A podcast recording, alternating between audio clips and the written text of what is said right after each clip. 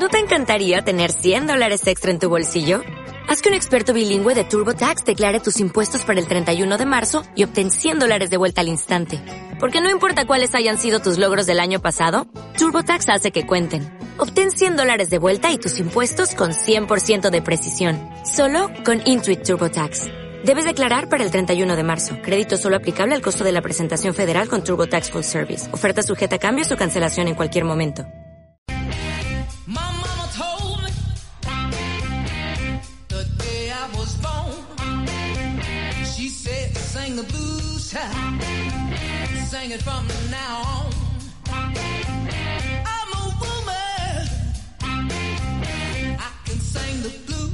Pasaron tres minutos de la una de la tarde. Esto es la pregunta sin fin. Para encontrar respuestas y llevar, mejorar los argumentos en los debates de nuestras mesas ratonas, con amigos, con compañeros de trabajo. Hay 28 grados en la ciudad de Buenos Aires y 29 grados de sensación térmica. Mientras la Argentina se encamina finalmente a cerrar el debate en torno al acuerdo con el FMI, la guerra en Rusia continúa.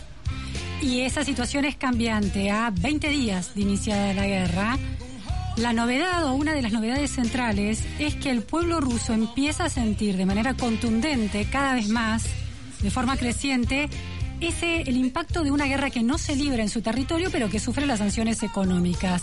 Hay cálculos que dicen que unos 200.000 rusos han abandonado el país desde el inicio de la guerra se van, muchos se van a países vecinos, otros tratan de tomar vuelos a países donde no se requiere visa para los ciudadanos rusos, pero que pueden alejarlos de la guerra. Unos interpretan que irse de Rusia es protestar contra el régimen. No es la única forma de protestar, también la protesta en Rusia, protestas masivas están instalándose en las plazas de las grandes ciudades, pero el gobierno las prohíbe. Al mismo tiempo, acciones individuales. Y hemos visto una que sacudió al mundo ayer, protagonizada por una editora del Piervi Canal, un canal estatal eh, importante, Marina Ovsianikova. Marina Ovsianikova interrumpió, invadió la transmisión de uno de los programas más importantes del Channel 4 en, eh, en el prime time de ese canal y mientras la conductora hablaba de otro tema, Marina Ovsianikova se animó a sacar un cartel. Un cartel que decía en ruso, paren la guerra, no crean la propaganda, ellos les están mintiendo.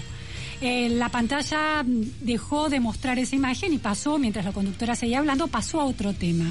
Y en redes sociales se conoció un mensaje que grabó Marina Ovsianikova antes de esa acción de protesta. Lo escuchamos. Lo que está sucediendo en Ucrania es un crimen y Rusia es el agresor aquí. Y la responsabilidad de esta agresión recae en la conciencia de un solo hombre, Vladimir Putin. Mi padre es ucraniano, mi madre es rusa y nunca han sido enemigos. Y este collar que llevo puesto es un símbolo de, símbolo de que Rusia debe poner fin de inmediato a esta guerra fratricida. Y nuestros pueblos hermanos aún podrán hacer la paz. Desafortunadamente pasé muchos de los últimos años trabajando para Canal 1 haciendo propaganda del Kremlin y estoy profundamente avergonzada por esto. Avergonzada de haber permitido que salieran mentiras por la pantalla del televisor. Avergonzada de haber permitido la zombificación del pueblo ruso. Nos quedamos en silencio en 2014 cuando todo esto acababa de empezar. No protestamos cuando el Kremlin envenenó a Navalny, simplemente observamos este régimen inhumano en acción. Y ahora el mundo entero nos ha dado la espalda. Y las próximas 10 generaciones no borrarán la mancha de esta guerra fratricida. Los rusos somos personas pensantes e inteligentes. Solo está en nuestro poder detener esta locura. Ir a protestar. No tengas miedo de nada. No pueden encerrarnos a todos. Bueno, esta es una acción de una valentía eh, difícil de mensurar. Está prohibido hablar de la guerra, prohibido mencionar la palabra guerra y hay penas de hasta 15 años de prisión. Después de esta acción de protesta, Mariana, eh, Marina Ovsianikova desapareció. Sus abogados no la podían encontrar. Enfrenta estos 15 años de prisión por bandolerismo y patoterismo. Hasta que hace pocos minutos, a las 11 horas de hoy, en Twitter empezó a circular una imagen de esta, de esta periodista, productora de televisión que resiste el régimen de Putin y de su abogado, un abogado de derechos humanos, Anton Gashinsky. Está siendo defendida entonces y encontró eh, y fue encontrada por quienes pueden cuidar de ella. Esto no es lo único que sucedió en relación al intento de permear en la mirada que el pueblo ruso tiene en un sistema de control de la información muy férreo. También el presidente de Ucrania, Volodymyr eh, ay, se me fue el nombre, este, Zelensky, Volodymyr Zelensky, emitió un mensaje eh, a través de las redes sociales directamente dirigido a los soldados y oficiales rusos, esta vez en la propia lengua de los rusos. Lo escuchamos. Российские срочники, послушайте меня особенно внимательно. Российские офицеры, Tropas rusas, escúchenme con mucha atención. Oficiales rusos, ya han entendido todo. No tomarán nada de Ucrania. Tomarán vidas. Hay muchos de ustedes, pero también les quitarán las vidas. Pero ¿por qué deberían morir? ¿Para qué? Sé que quieren sobrevivir. Escuchamos sus conversaciones en las intercepciones, escuchamos lo que realmente piensan sobre esta guerra sin sentido, sobre esta desgracia y sobre su estado. Sus conversaciones con los demás, sus llamadas a casa, a su familia. Lo escuchamos todo, sacamos conclusiones, sabemos quiénes son. Por lo tanto, les ofrezco una opción. En nombre del pueblo ucraniano, les doy una opción, una oportunidad de sobrevivir. Si se rinden a nuestras fuerzas, los trataremos como se supone que se debe tratar a la gente, como personas, decentemente, de un modo como no fueron tratados en su ejército y de un modo que tu ejército no trata al nuestro. Decidan. Ese era el presidente ucraniano Volodymyr Zelensky en un mensaje dirigido a los rusos. Guerra de información, guerra psicológica desde Ucrania y desde Rusia. Aquellos eh, rusos que han tomado conciencia de la situación, aún después de años de trabajar para el régimen de Vladimir Putin, intentando llevar, levantar el velo de la realidad. Obviamente poco patrimonio, lo empujamos y estamos en una situación muy finita entonces, ahí hay un tema, sí, es verdad que tenemos 116, que estamos más disciplinados que ellos, pero estamos en una situación de fragilidad con una interlocución quebrada y tomamos una cantidad de riesgos enormes en estos procesos negociales. Yo creo que el default había que... Yo siempre fui defensor, digo, de, de la normalidad en las relaciones financieras internacionales y siempre fui defensor de que la Argentina tiene que tratar de evitar el default.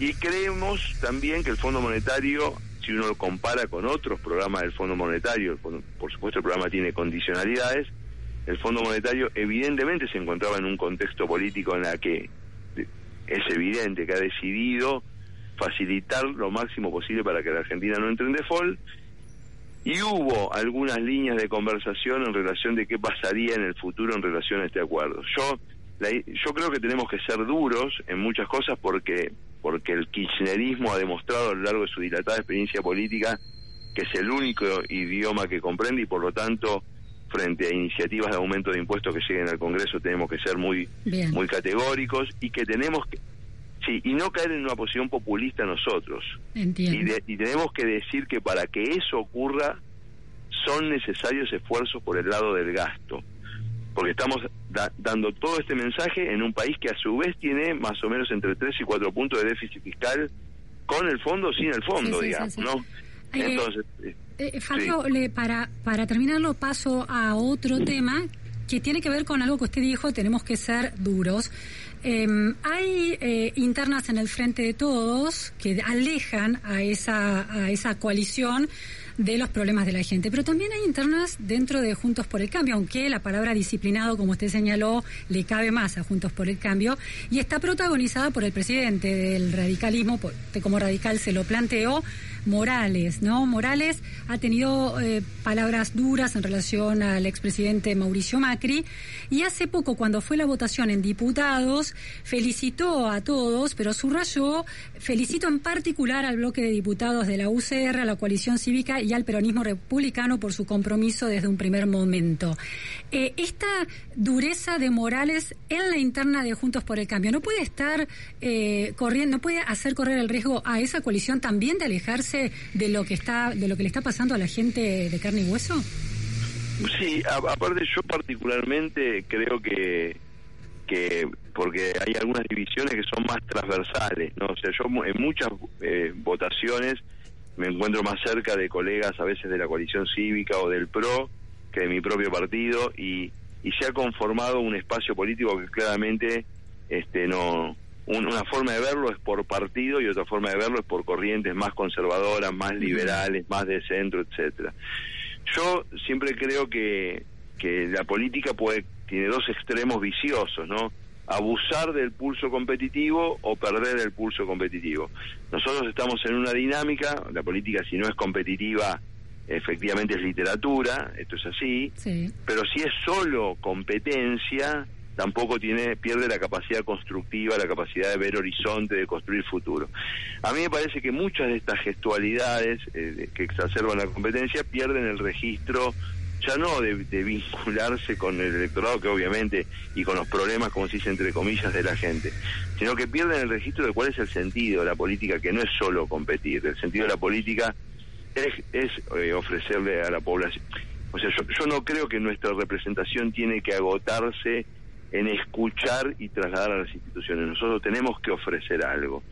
No no estoy de acuerdo con la competencia perdón, aparte de no estar de acuerdo con la competencia todo el tiempo y estamos muy lejos del momento de las PASO del año que viene, tenemos un sistema que son las PASO.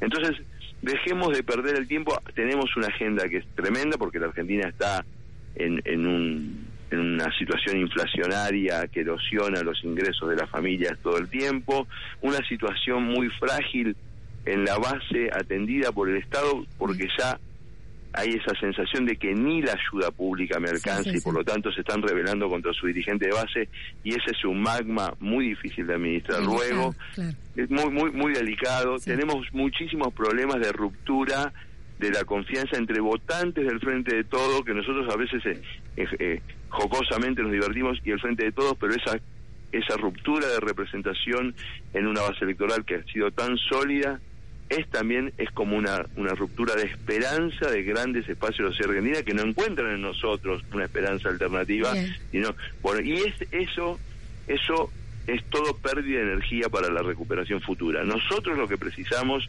es justamente el cambio político de la Argentina no es que yo me ponga a criticar ahora acá a Gerardo Morales o a Mauricio Macri o a Patricia Burri, sino que le ofrezca a los electores, a los electores le cambiemos en principio la idea de que nosotros vamos a gobernar con programa, esta vez tenemos que llegar con programa, cuando con, con, cuadros políticos que cuando decimos el equipo, los valores, etcétera, encarnen eso en su vida cotidiana.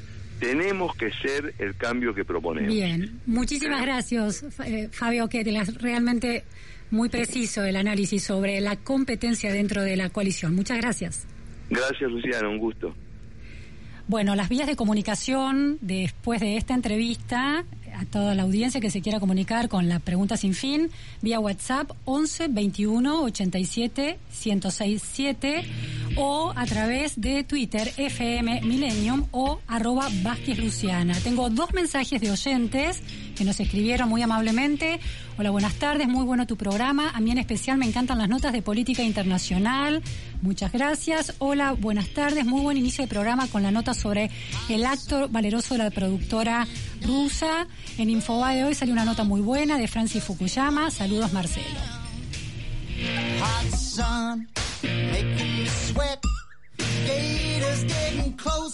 me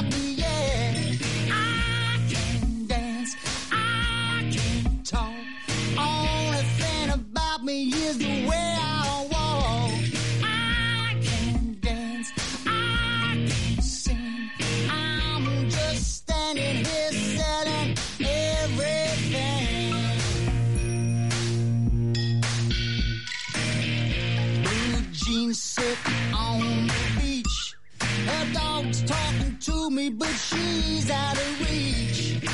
She's got a body under that shirt, but all she wants to do is rub my face in the dirt. Cause I can dance, I can talk. Only thing about me is the way.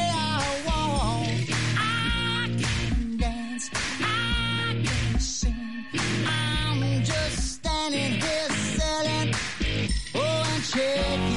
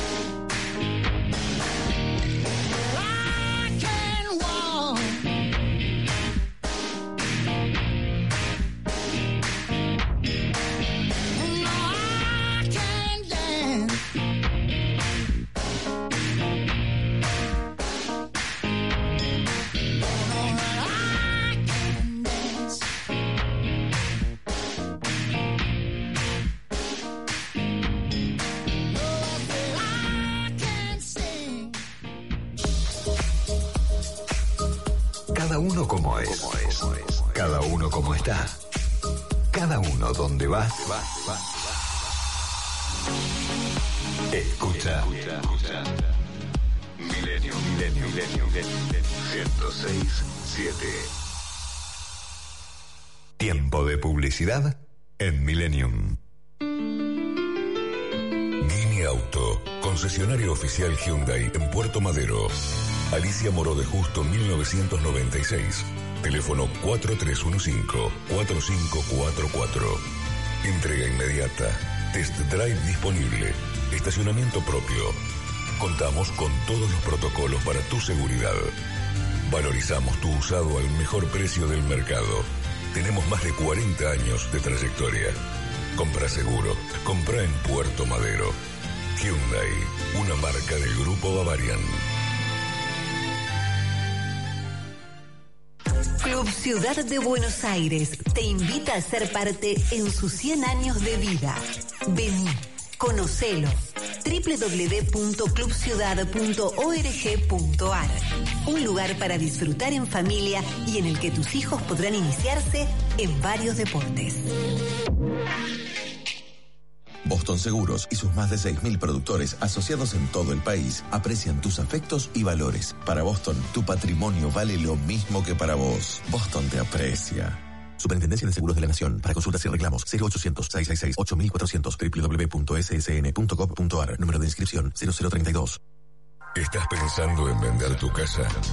En Jusec Inmobiliaria te ofrecemos la mejor orientación para todas las instancias de la operación y así podrás tomar la decisión más acertada. En Martínez, Jusec Inmobiliaria, contención profesional muy personalizada. Teléfono de contacto 4733-0101. Marolio le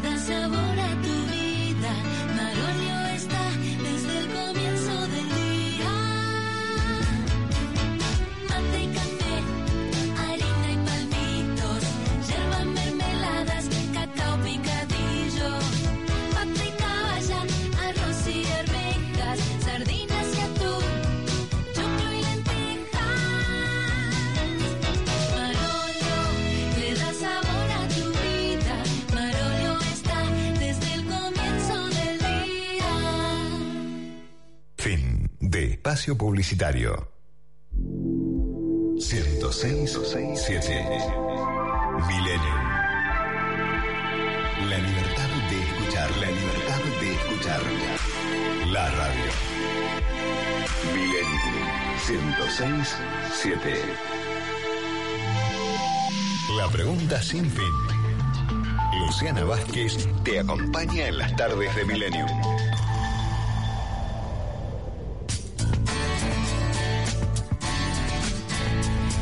Los oyentes de la pregunta sin fin se comunican y dicen, por ejemplo, desde Acasuso, Gloria B. Riveros, que nos manda un afectuoso saludo. Bueno, nos escribe para felicitarnos, agradece los magníficos, dice Gloria, informes que comunicamos, en especial me conmovió el reporte de la periodista rusa. Es muy alentador escuchar profesionales periodísticos que nos den la posibilidad de pensar. Bueno, muchas gracias, Gloria, realmente por valorar nuestro trabajo. Y tenemos también otro oyente que, Dani, Dani, nos manda un abrazo y plantea, se muestra crítico de los políticos porque no se proponen cobrar, no cobrar durante dos años sus sueldos como gesto patriótico, así bajamos el gasto público. Vamos ahora a un tema que preocupa a los padres. ¿Hasta cuándo el barbijo? Argentina, las escuelas argentinas han quedado varadas en el barbijo. Estamos en comunicación telefónica con María José Navajas. Muy buenas tardes, María José, muchas gracias por atendernos. Hola Luciana, buenas tardes, gracias a vos por el interés. María José es doctora en historia, investigadora del CONICET, pero su función, la función que la ha convertido en una voz importante en la opinión pública, es su lugar en Padres Organizados, cofundadora de Padres Organizados, esta asociación, esta ONG, que en plena pandemia, en los meses más duros de la cuarentena, bregaba por la apertura de las clases presenciales. María José, eh, hay, bueno, países que ya están decidiendo la, el, el en un avance de eh, realmente contundente en relación a las aperturas de las escuelas y en relación al abandono pleno del barbijo. De acuerdo con la información que ustedes tienen, que están relevando siempre datos muy precisos, en la región, por ejemplo, en América del Sur, ¿cómo está funcionando el tema del barbijo en las escuelas? Bueno, justamente el- el- la comparación con América del Sur parece que Argentina está bien, pero bueno, eh, como ha sido la región que ha tenido este, más prolongado cierre de escuelas, es como una comparación engañosa, ¿no? O sea, es como el peor escenario. Pero bueno, sí, sí tenemos un ejemplo eh, muy bueno que es el de Uruguay, que es, además de que el país en la región que más tiempo sostuvo la presencialidad escolar, que tuvo cierres más acotados, ya este, avanzó con el tema del- de la desprotocolización, de eliminar las últimas restricciones. Y bueno, particularmente ahora empezaron las clases los chicos, todos los niveles, sin la obligatoriedad del barbijo, o sea, es opcional. Eh, en, Europa, digamos, tenés como muchos más ejemplos y de más larga data, o sea, con lo cual hay más información que uno podría comparar para ver qué efectos eh, tuvo que, que los chicos estén eh, sin barbijo adentro de las aulas. Y la verdad que los ejemplos de, de estos países europeos, eh, que pues, son por un lado los, los nórdicos, ¿no? que son los que tuvieron más tiempo abierto las escuelas, Holanda o Inglaterra misma, eh, son muy buenos, son muy auspiciosos, digamos, el hecho de haberle dado la posibilidad a los chicos que no, no tengan la obligatoriedad, incluso a los docentes también, este, no, ha, no ha impactado de manera negativa en cuanto a los contagios o a mayor internaciones, digamos, de, de gravedad. En cambio, bueno, los, eh, la- se han beneficiado de tener una vida lo más normal o lo más parecido a la prepandemia. Beneficiado en términos de aprendizajes, en términos cognitivos, ¿a eso te referís? Sí, en términos, eh, digamos, de aprendizaje, desde la parte, digamos, más estrictamente académica, pero también de interrelación, de recuperar eh, para los chicos que en muchos, digamos, en muchos países, no nos olvidamos que estuvieron además confinados, digamos, haberles devuelto con más rapidez su vida como la conocen y como la necesitan para su desarrollo integral, eh, ha sido beneficioso, porque, digamos, esto no, no impactó solamente en términos de aprendizaje, sino en todo lo que es la salud integral de los chicos. Entonces, seguirlos sometiendo a un protocolo que les recuerda permanentemente que tienen que estar, eh, digamos, preservándose ellos de un contagio o evitando contagiar a otros, no les hace bien a su psiquis. Y eso es algo que no se está teniendo en cuenta. Claro, el Mira, impacto, yo- el impacto, el, el- el barbijo pre- eh, pretendía protegerlos del impacto de los contagios. eh, y pero produjo otros daños en términos emocionales y en términos de aprendizajes.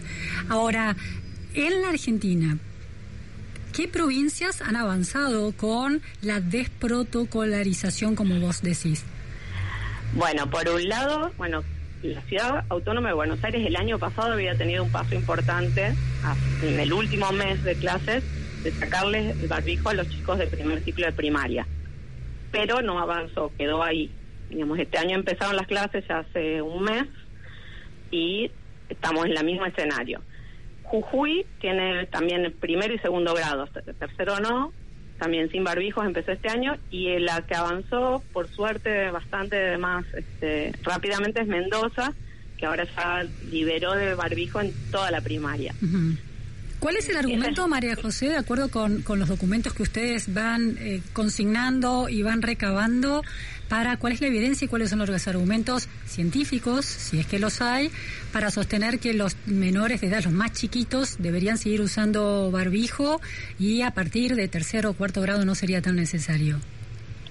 Bueno, los argumentos que dieron desde los ministerios, que eso es lo, único, eh, digamos, eh, constatado, es que en el primer ciclo, digamos, toda la parte de, educación inicial y primer ciclo de primaria tiene este, un efecto más perjudicial en, todo, en lo que es la lectoescritura, bueno, el proceso de alfabetización, por todo lo que involucra ese aprendizaje, ¿no? De la conciencia fonológica, de poder ver cómo ver cómo uno pronuncia y escucharse a sí mismo.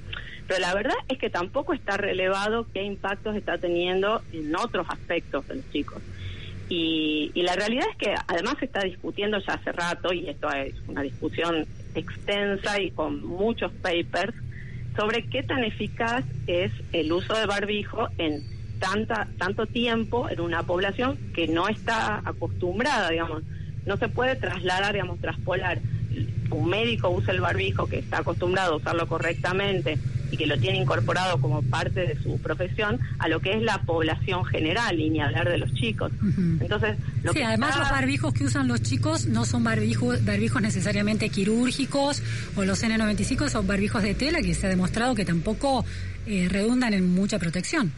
Exactamente, exactamente. O sea, hay como una diversidad de, de- de- barbijos que no tienen ningún tipo de homologación ni certificación, que no se usa el tiempo que se debería usar. Entonces digo, si a pesar de eso, que eso fue todo el año 2021, los chicos estuvieron yendo en esas condiciones y sin vacunación en esa población, eh, digo, si en ese escenario no hubo eh, grandes brotes, no hubo este, problemas, y hemos visto en otros países que sin barbijo pasa lo mismo, entonces, ¿por qué sostener esta medida que tiene una dudosa eficacia de una manera además indefinida, porque no tenemos parámetros claros de cuándo se termina, y lo que decíamos, sin monitorear cuáles son los efectos perjudiciales? O sea, todo esto que está pasando ahora eh, va a tener un, efecto en muchos chicos que necesitan volver a su vida normal y que no los estamos registrando. Claro. Yo quiero ver, haberte preguntado al revés, es decir, en promedio las edades que están liberadas del barbijo son los más chiquitos hasta los primeros grados de la primaria par- por un tema de que la alfabetización demanda verse los rostros y el movimiento de la boca. Sí. Y la- el barbijo sí instalado a partir de la mitad de la primaria, en promedio digo, ¿no? Hacia arriba. Sí. Bien. Sí, es cierto que también coincide con la edad que teóricamente pues, hay como una idea, digamos, un consenso, que es donde se producen menos los contagios o que tienen un efecto este, menos este, importante la enfermedad. Pero la verdad es que estadísticamente hablando, ningún, digamos, todos estamos hablando siempre de población que no es de riesgo, digo, los adolescentes también. Claro. Y además es justo la población adolescente es donde más avanzó la vacunación. Entonces, la ver- no es como una situación de que decís, bueno, ¿para qué se vacunaron los chicos? ¿Para qué se vacunaron los docentes? ¿Para qué le- además ahora ya recibieron los refuerzos?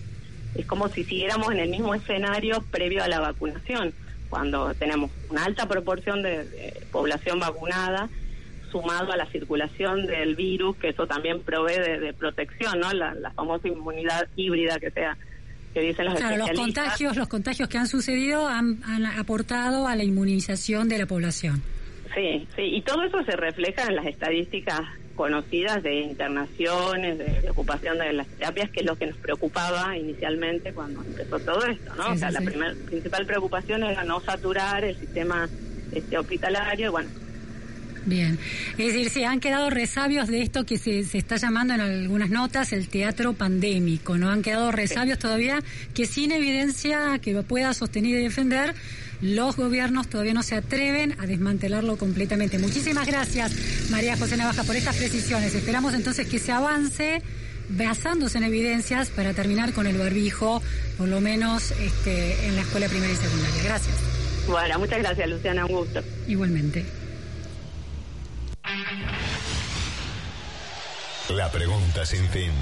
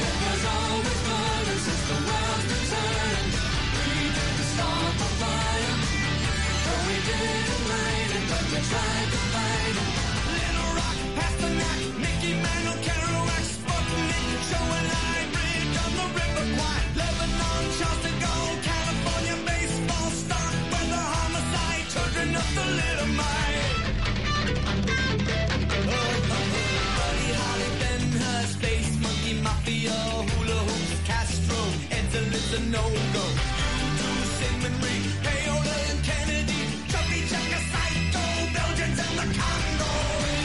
Start the fire. It was always burning since the world's. We didn't start the fire. We light it, but we tried to fight it. Hemingway, Eichmann, stranger in a strange land, Berlin, Bay of Pigs invasion, Lawrence of Arabia, British Beatlemania, Ole Miss, John Glenn, Distant Beats, Patterson, Pope Paul, Malcolm X, British politician,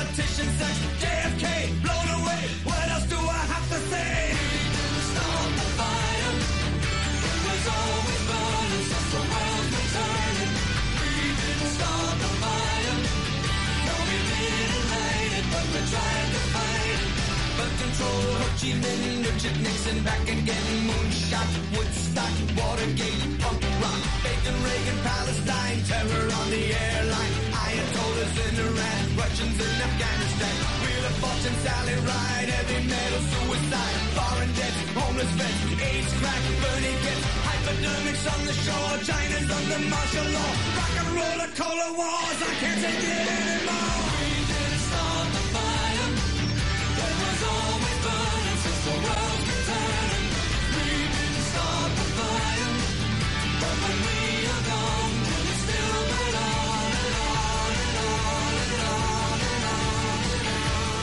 Tenemos mensajes de los oyentes que son muy amables con la pregunta sin fin. Luciana, muy interesante las entrevistas. Gracias.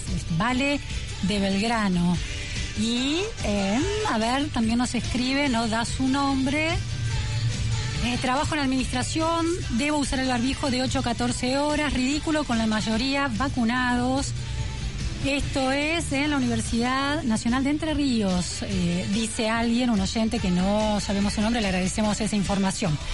Vamos ahora a otra pregunta que planteó un economista, una pregunta muy interesante que tiene que ver con el estancamiento del crecimiento en la Argentina y con la pobreza. ¿Cuánto le cuesta a la Argentina en pobreza no haber crecido en la última década?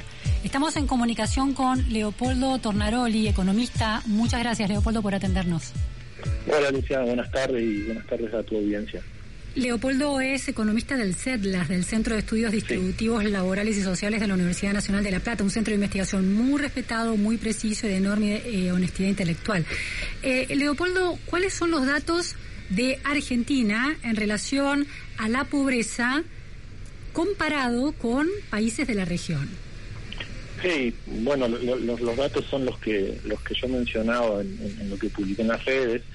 Eh, Argentina fue tradicionalmente un país de baja pobreza en la región, en América Latina, ¿no? Siempre estuvo entre los entre los tres países con menores tasas de pobreza, a veces era el país con, con menor pobreza, otras veces era el segundo, eh, pero estaba ahí con, con, con Uruguay, con Chile, con países del cono sur en general. ¿En qué momento Eh, estás hablando? ¿En qué año? Estoy hablando en general, digamos, en, en- en casi siempre cuando no hubo, cuando Argentina no estaba en el medio de una crisis macroeconómica grande, o sea, que sean todos los momentos sacando la crisis del 2001, la del 89, de las hiperinflaciones y demás. En general, Argentina en la región ranquearía como un país de, de baja pobreza.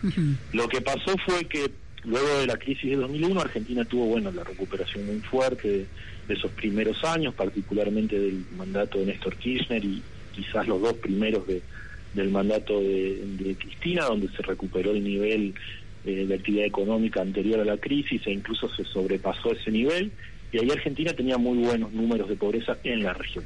Pero desde entonces, la última década, 2010 en adelante, Argentina se estancó completamente, no hubo crecimiento prácticamente, eh, digo, hubo años de crecimiento, pero luego hubo años de caída y desde 2018 estamos en, en- en un, en un tobogán, ¿no? De, de- de caída sin fin por ahora. Es Eh, decir, que cual- en, en tu análisis es el, el tema de la falta de crecimiento de la economía está estrictamente vinculada con la pobreza. ¿Cómo se comportó, por ejemplo, Uruguay en el mismo periodo? Sí, en el mismo periodo Uruguay no tuvo un desempeño macroeconómico, de- macroeconómico tuvo estabilidad, sí, pero no tuvo un desempeño en crecimiento espectacular. La economía uruguaya desde 2011 a la actualidad no creció mucho más que el 10%, eh, pero claro, Argentina en ese periodo cayó el 16%, la Mm. economía argentina en ese periodo. Esto afecta directamente la, la tasa de pobreza. Si nosotros, por ejemplo, en 2010 la tasa de pobreza en Argentina era... eh, con un número comparable a la metodología que se utiliza actualmente, era 31,5%. Si en Argentina desde entonces el crecimiento hubiera seguido el sendero que siguió en Uruguay, Argentina hoy tendría, aún después de la pandemia y con el impacto negativo que tuvo la pandemia en la pobreza, una tasa de pobreza menor a la de 2010, tendría 28% de pobreza. Es decir, que con un crecimiento modesto como el uruguayo, Argentina estaría en una pobreza significativa, pero no escandalosa como la actual. Sí, sí, sí. Lo que yo decía es que efectivamente Argentina, con la tasa de crecimiento uruguaya, tendría hoy uno de cada tres personas que son pobres en Argentina no lo sería.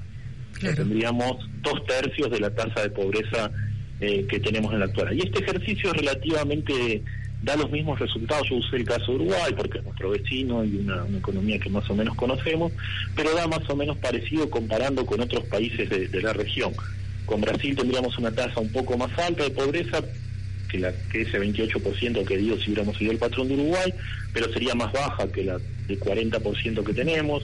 Lo mismo si usamos Chile, si usamos... A eh, ver, me, me Bolivia. interesa el caso de Chile porque además se enfrenta ahora a un cambio de signo político que habla muy claramente de redistribución y de injusticias que se tienen que subsanar. ¿Cómo se comportó en la última década el crecimiento del PBI chileno y cómo se comportó la curva de la pobreza? Sí, en Chile, Chile es un caso de éxito, en- no solo en la última década, yo diría en los últimos 20 años en términos de, de reducción de, de la pobreza. Es un país que era eh, tenía niveles de pobreza claramente superiores a Argentina 20 años atrás eh, y hoy tiene, digo, 20 años atrás, eh, justamente no porque caemos en el medio de la crisis de 2001, pero te quiero decir en 2005, 15 años atrás, por Sí. ejemplo, pero hoy Chile tiene niveles de pobreza más bajos que Argentina.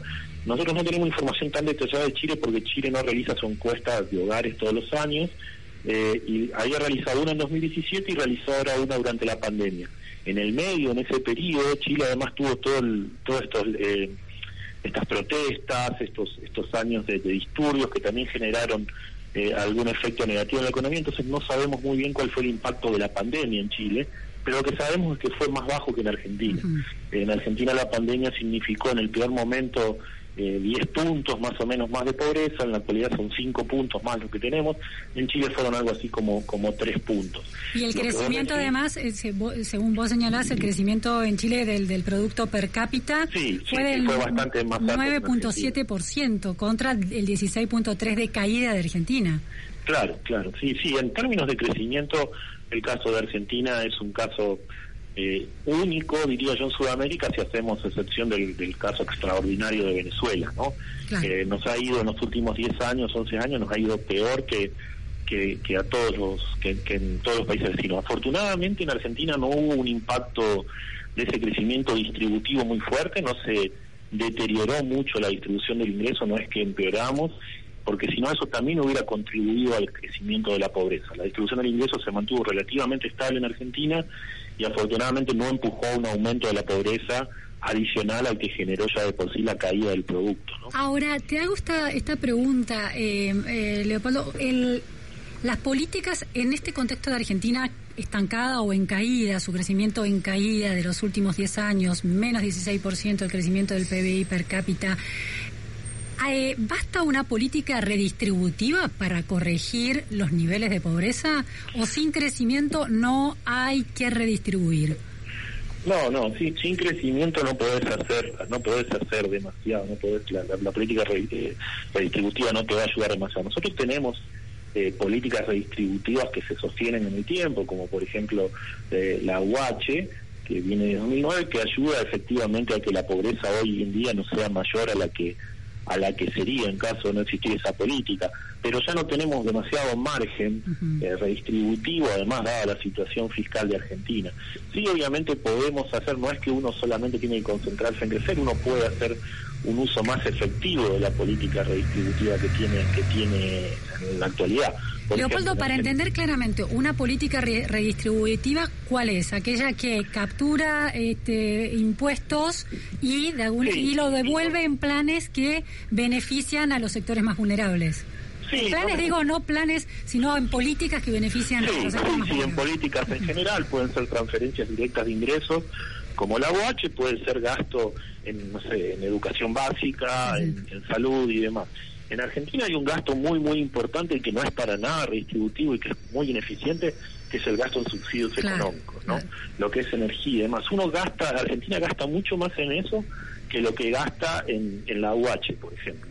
Entonces, eh, por ejemplo, un hogar de clase media puede tranquilamente recibir eh, en, en subsidios a la energía un monto superior a lo que el Estado le transfiere en AUH a un hogar más pobre. En ese sentido es una política eh, ineficiente porque hace que el impacto distributivo que tenga el Estado de un mismo gasto sea mucho más bajo al que podría tener. Y de hecho, si uno mira las estadísticas de países que uno, no sé si admira, pero al que le gustaría parecerse, por ejemplo los nórdicos, los de Europa eh, orient- eh, occidental y demás. Sí, esos, esos, que- esos países que tienen eh, Esos- calidad de vida de países occidentales capitalistas puros, pero tienen un Estado que regula las inequidades.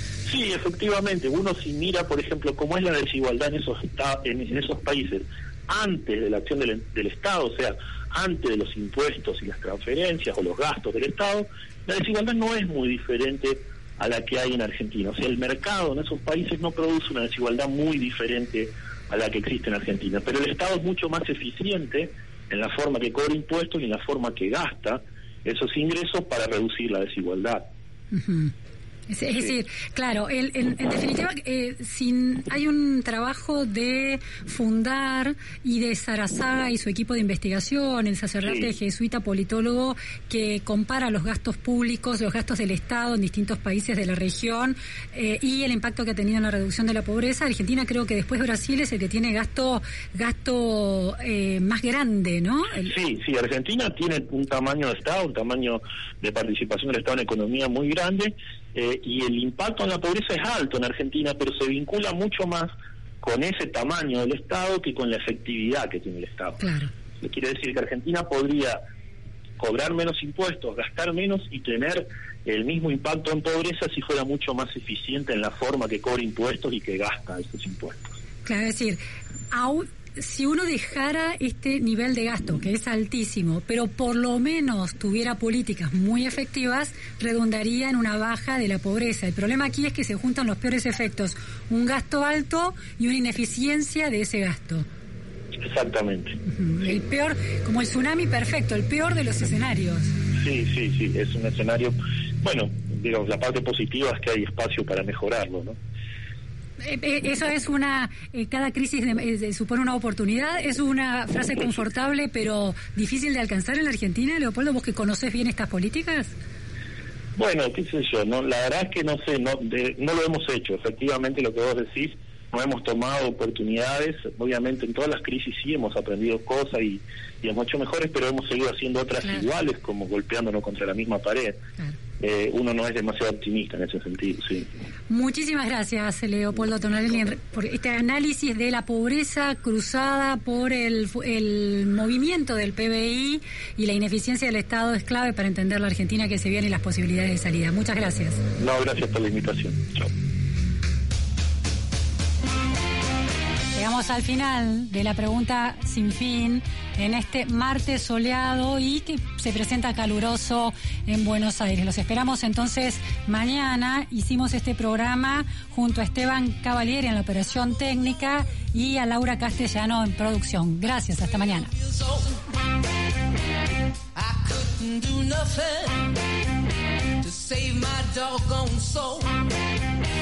My mama told day I was born. She said, sing the blues child, sing it from now on. I'm a woman,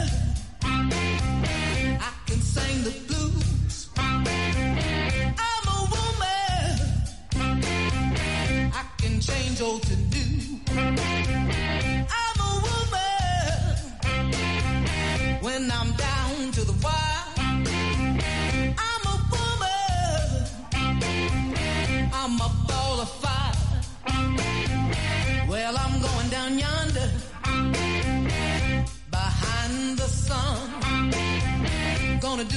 something for you. Ain't never been done. Gonna hold back the lightning with the palm of my hand. Shake hands with the devil. Make them crawl in the sand.